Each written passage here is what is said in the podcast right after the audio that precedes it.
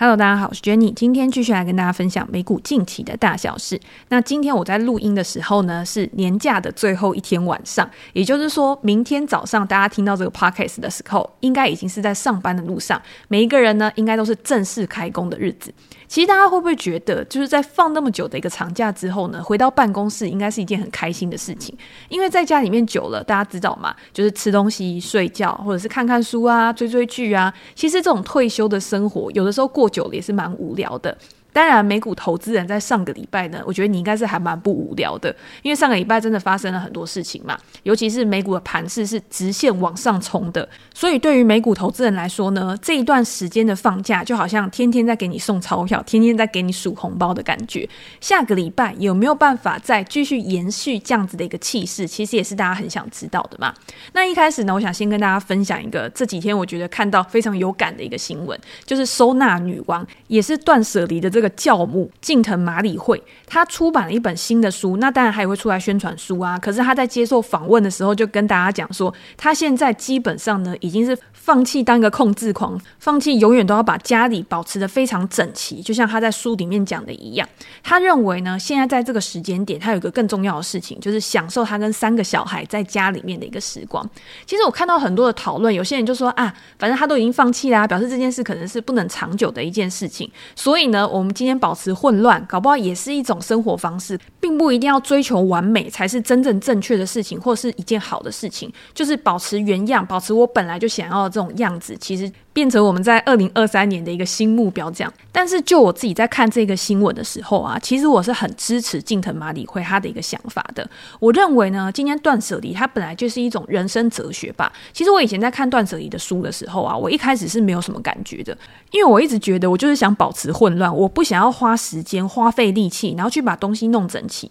但是后来我再看了一次断舍离这本书之后，还有我看他后面的几本书啊，其实我都会觉得，嗯，我觉得这件事情其实。其实是有根据的，也就是说呢，你今天如果可以把你周遭的事情，有一些琐碎的事情变得很系统化，变得很简化的时候，其实真的会提高你的工作效率，甚至是你在生活上面，你会觉得做起任何事情，在你做决策的时候都会变得很轻松。这跟我们之前呢，在看很多行为经济学的书里面也一样。要怎么样让我们自己保持一个思绪很清楚、逻辑非常清楚的一个状态？其实你就是要把整个系统流程变得是很顺畅的，就是中间呢不要有太太复杂的环节会去影响你的思考判断。在这样子的一个情况之下呢，你就可以把你更多的精力去放在更重要的事情上，去做一些更需要脑力思考的工作。我觉得这样子呢，反而是可以让我们在每天呢都觉得说啊，这件事情也要做好久，那件事情也要做好久。可是当你把这些工作呢都区分开，来变得有大事小事的时候呢，我们就可以很快的呢，然后去处理这些大小事，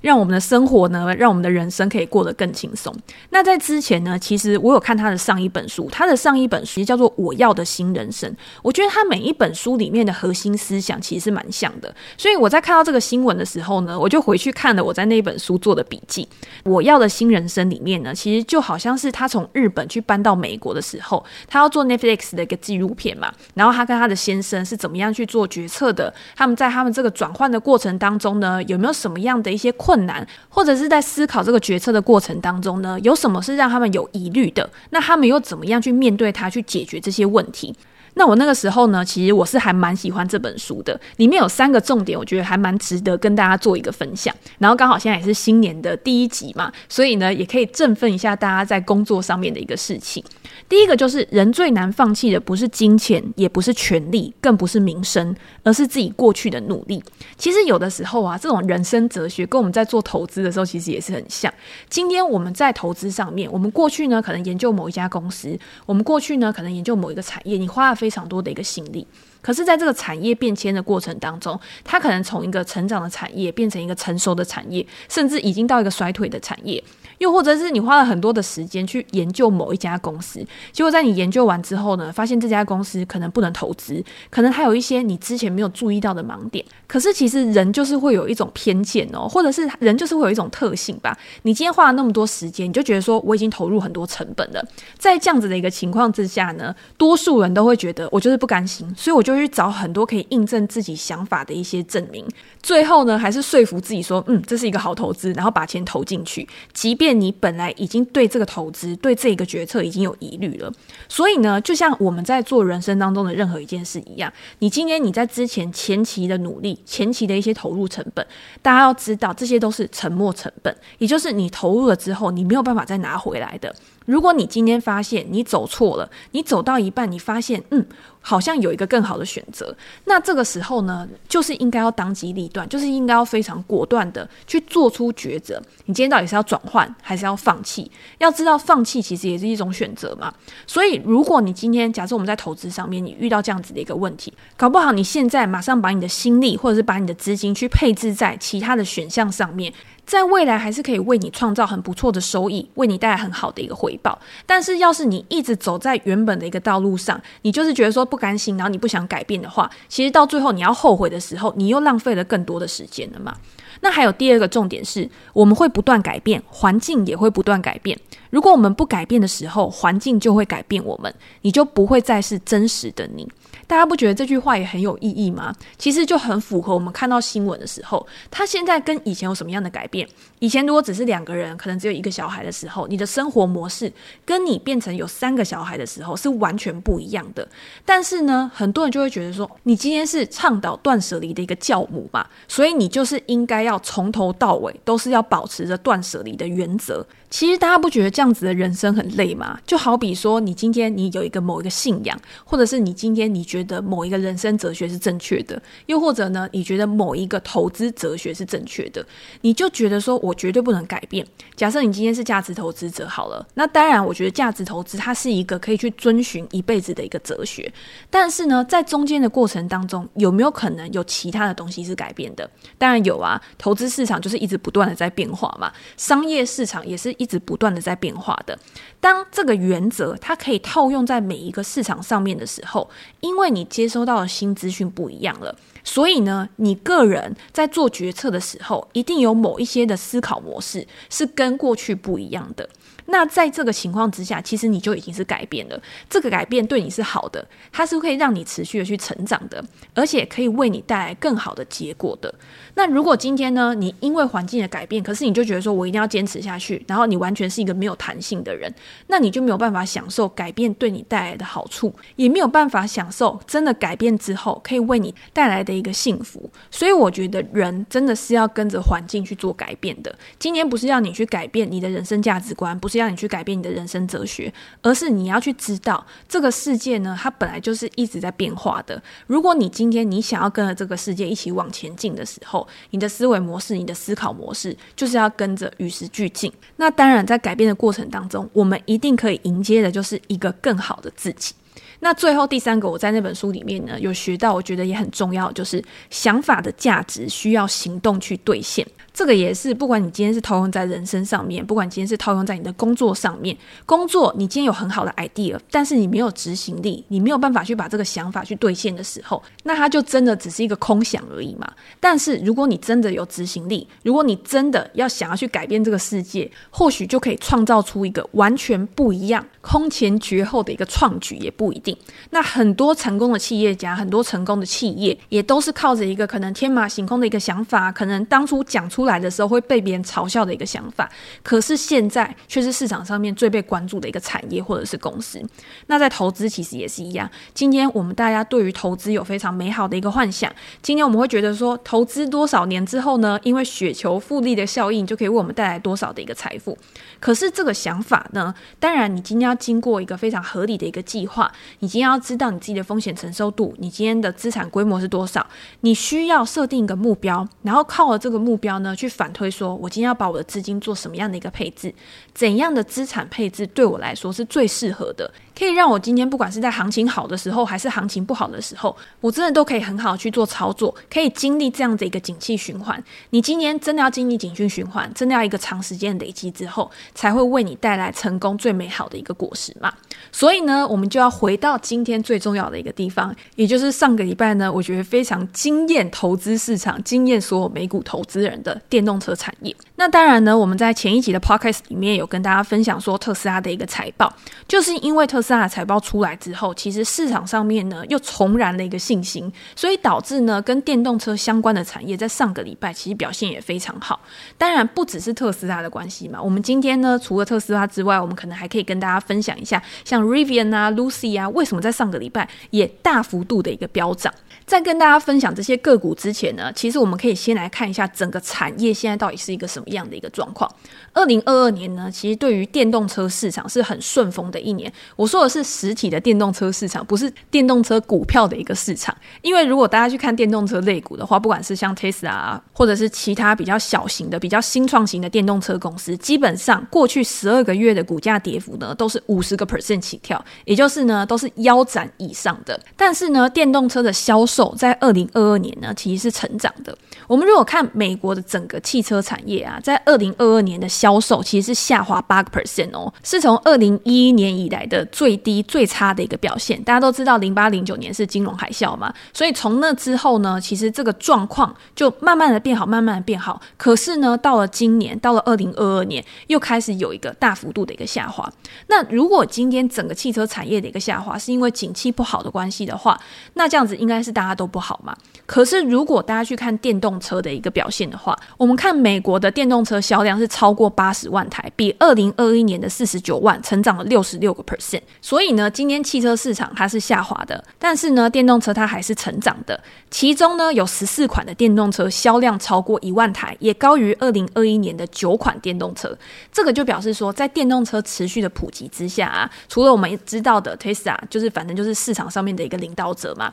但是呢，也会有越来越多的车厂去加入到这个市场，去提供他们的一个产品。那对消费者来说，当然是一件好事啊，因为你的竞争者越多，你可以选择的车款越多，那价格呢，可能在未来也会持续的一个下滑。特斯拉呢，在电动车的领域依然就是领先者，它占二零二二年总销量的六十五个 percent，所以这个也是我觉得为什么现在还是那么多人看好特斯拉未来股价的一个原因。但是呢，随着传统的车厂推出越来越多的电动车的一个车型，这个数字呢，也就是特斯拉它在二零二二年的这个销量呢，它的市占已经低于二零二一年的七十二个 percent，它还是有稍微的下滑的。福特汽车呢，因为它推出的那个皮卡嘛，就是 F 一五零的 Lightning。它的销售其实不错，它的野马卖的也不错，都超过了万台。在二零二二年呢，福特总共卖出了六万多台的一个电动车，跻身呢电动车销量的第二名。那第三名呢是现代跟 Kia 这两个集团合并之后呢，让他们的销售额呢可以占到第三位。所以大家可以看到，其实各国啊，我们刚刚讲的是美国的数字嘛，但是其实各国呢，对于未来的电动车市场，其实都是非常的努力在发展、在扩展的。那其实大家也知道嘛，就是美国人他们是非常喜欢皮卡的。那福特的皮卡卖得很好，但是另外一家呢，Rivian 它的一个皮卡其实也卖得很好。我们在之前 Rivian 刚上市的时候，其实有在 Pockets 里面跟大家分享过 Rivian 这家公司。那那个时候呢，我最后的结尾就是我自己不喜欢 IPO 的公司，因为我认为呢。如果大家今天呢、去把所有 IPO 的公司全部都抓出来看，然后你把名字遮起来，然后你只要看它的股价形态的话，你都会发现，刚 IPO 的时候呢，市场非常热嘛，然后就开始往上冲。但是到了某一个程度的时候，其实不用太久，大概就是几个月、一两个月呢，它就开始直线的下滑。那通常这个时候呢，才是投资人要开始去关注的，因为你要知道，它下滑到某一个程度的时候，它可能就回到它的一个合理估值嘛，可能就回到了一个比较合理的价格，可以再去慢慢的买进的。因为这些公司，它以长远来说，它或许它还是有产业的力度，它或许在这个市场上面还是有一席之地。所以在筹码比较稳定之后，你再去介入，你再去布局，其实是比较好的一个策略。而且你也可以给自己一段冷静期，好好的去观察它在。上市之后这一段时间，它的表现是怎么样？那最近呢，其实 Rivian 它的股价也反弹还蛮多的。那有哪一些利多因素呢？可以去支撑它在未来还是可以持续的去反弹？我们今天会讲的两家公司啊，一家就是 Rivian 啊，一家就是 Lucid。其实大家就会觉得说，这两家公司呢，好像是很投机性质的，毕竟这两家公司目前都还是在亏减的一个情况。但是他们两家公司也有一些共同点，其实就像 Tesla 一样，因为它现在就是在产业的一个顺风嘛，再加上它自己的产能其实也持续的在扩张，所以呢，它今天一直降价，它去把产能冲起来，去把交付数冲起来之后，对于它的未来其实是有很大的一个注意的。这个在我们上一集的 Pocket 里面有跟大家分享。那 Rivian 其实也是哦，它也是持续的在扩大它的生产规模，只是它现在的不管是产量或者是交付量，当然没有办法跟第一名的特斯拉相比。二零二二年呢，Rivian 它的产量大概是二点四万多台，是少于公司二点五万台的一个目标的。不过，如果我们再往前一两季来看的话，在第三季的时候啊，Rivian 大概生产了七千三百多台的一个电动车，已经比前一季成长了三十六个 percent 那到第四季的时候呢，它的一个季产量大概是一万台，所以它其实是慢慢的一季比一季还要多。如果今天它的产能未来可以持续的去提升的话，又或者是我们预估它在二零二三年的每一季它都可以维持的跟第四季一样的一个产量的话，那它二零二三年是不是大概可以生产四万台左右的一个车？那它的产量在二零二三年呢，相比于今年的两万四千多台的话，它大概就是可以翻的快要一倍嘛。那表示说呢，在今天。如果没有经济衰退，如果市场对于电动车的需求非常强的话，那 Rivian 它的一个营收是不是也可以有一个大幅度的一个成长？那今天产量之外呢，我们也可以再看一下交付数。那交付数呢，Rivian 在第四季的时候是大概交付了八千多台的车子。那在产量可以迎合需求的一个步调上呢，对于公司未来的长期成长也是比较有利的嘛。所以呢，我们就是用这样子的方式来看，今天营收可以在产量跟需求提升的一个情况之下，大幅的成长的话，那你就可以去考量啦。那它现在的估值是不是一个比较合理的一个价格？但是呢，它又没有办法像 Tesla 一样用 PE 来估，用本益比来估嘛，因为它现在就是没有赚钱，所以市场上面的分析师他可能就会用股价营收比去评估说，目前 Rivian 它的一个股价到底合不合理。只是大家在用这种方式去估的时候呢，还是要考量到一些风险。毕竟现在大家还是预估说，二零二三年会有经济衰退嘛。如果今天经济衰退的话，我们上一集也有讲过，对于这种汽车啊的一个需求，它一定会递延，它不会那么快的就想要去换车，它不会那么快的想要去做这种比较高价的消费。那现在呢，Rivian 它其实主要有两款车嘛，一款呢就是它的皮卡 R1T，那另外一个呢就是它的电动休旅车 R1S。如果这两台车呢，在未来它的预定增长放缓，或者是呢没有达到它产量的一个预期，如如果又有什么供应链问题啊，或者什么意外的状况啊，导致它的一个产能不足的话，那就有可能会影响到它的一个营收。那当然，对于它的估值也会有一个比较剧烈、比较严重的一个冲击。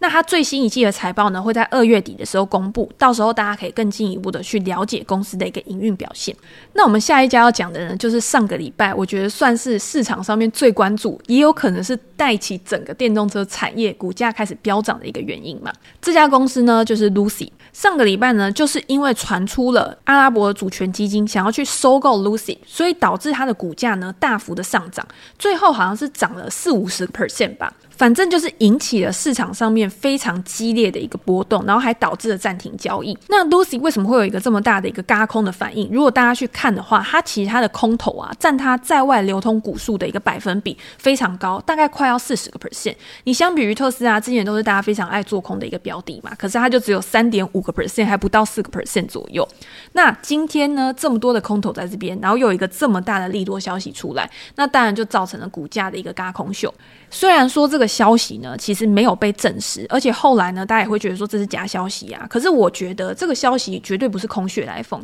因为呢，这个 PIF 它本来就持有 Lucy 很高的一个股权，大概有六十五个 percent 左右吧。然后在上一个月，就是十二月的时候呢，也刚完成增资，就是这个 PIF 的一个子公司呢，对 Lucy 又提供了非常巨额的一个资金，所以才会导致呢有这样的声音传出来的时候呢，造成市场上面非常大的一个反应。总之呢。这个 Lucy 跟这个 PIF 呢，沙乌地阿拉伯的共同投资基金，他们其实他们的渊源呢，并不是就是大家知道的，好像突然就发生了。而是有一段小小的历史的。在二零一八年的时候，Lucy 还没有上市的时候呢，这个基金它就已经同意向公司投资超过十亿美元，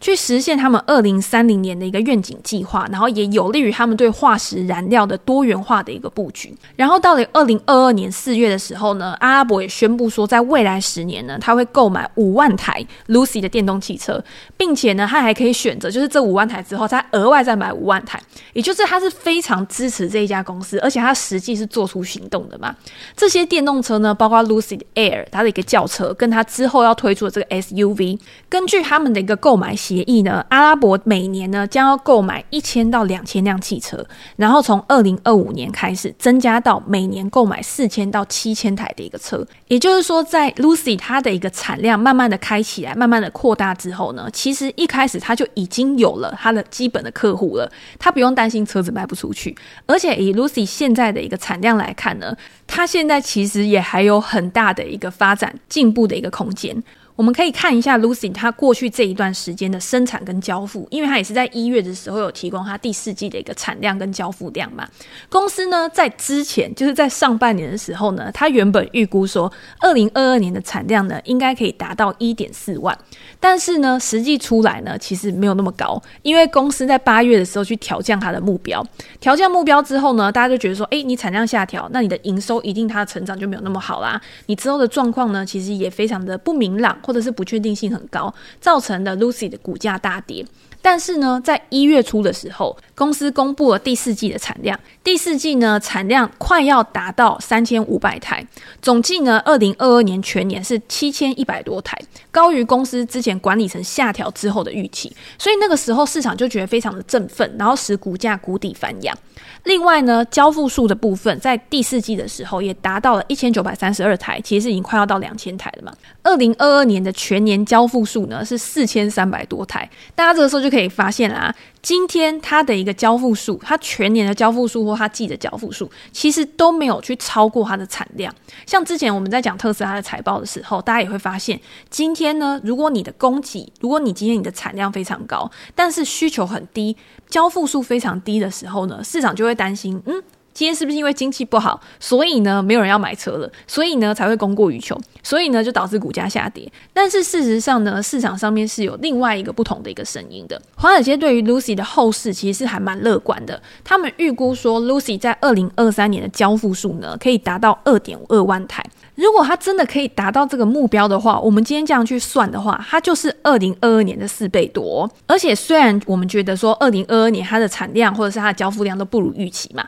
可是它已经比二零二一年的一百二十五台，其实已经大幅大要进了。所以他们面临到的问题呢，其实可能不是说哦，我今天没有人要买。而是是它的一个产量，它的一个供给，可能没有办法像特斯拉一样。你看特斯拉规模那么大，然后还有那么多的新厂，它已经准备就绪，它已经是一个成熟的公司了。可是这些新创的公司呢，它还要更多的资金来资助他们的建设，资助他们的设厂啊，资助他们的资本支出啊，他们的设备啊。所以这里也是它需要去额外募资的一个原因嘛。那今天市场上面也有一个不同的声音，他是说，如果今天我们要去思考说，为什么这些公司啊，它的交付呢没有办法去追上它的产量，是因为呢，他们跟传统车厂不一样。我们今天不管是像特斯拉、Lucy 或者是 Rivian 这几家电动车的公司，它都不是靠传统的这种经销商啊，你要透过传统的一些销售渠道来进行销售的。这三家公司呢，都是自己销售，然后自己制造，所以呢，他们是不是也跟特斯拉一样，在交付上面，因为之前的集中出货啊，然后船运啊、运送的问题啊，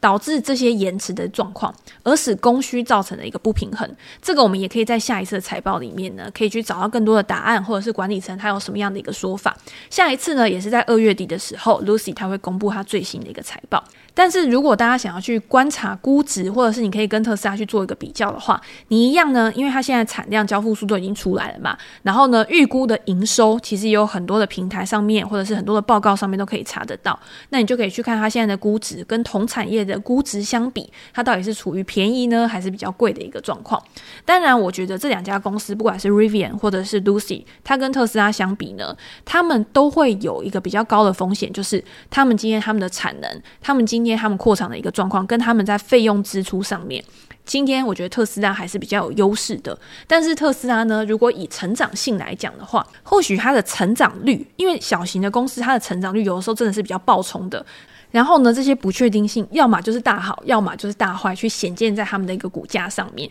他们也是比较难去预期的。可是特斯拉呢，因为毕竟它现在就是一个市值非常大，然后市场上面全部的眼睛都关注了它的一家公司，所以我觉得相对于这两家公司呢，它的可确定性 maybe 是比较高一点点的。但是我觉得以整个产业的趋势，以整个电动车的一个发展来讲，现在呢就是一个越来越快速嘛，越来越快速成长的一个趋势。不管今天是这个市场。消费者对于电动车的需求越来越大，让它的销量可以在二零二二年逆势成长。那另外一个利多呢，当然就是政府的政策的支持。在去年八月通过的这个降低通膨法案里面呢，也有给予电动车消费者高达七千五百美元的税收抵免。不过这个政策呢，它不是完全就是说，哦，你今天有买的人，我全部都给你，它还是会有一些限制。比如说，它的生产组装地必须在美国，那这个就排除了一些电动车的一个品牌，譬如说像 Kia 啊、Mercedes 啊，或者是奥迪啊，他们这些车。那另外呢，高价车款也会排除，包括售价低于八万美元的皮卡，或者是五点五万以下的汽车才符合资格。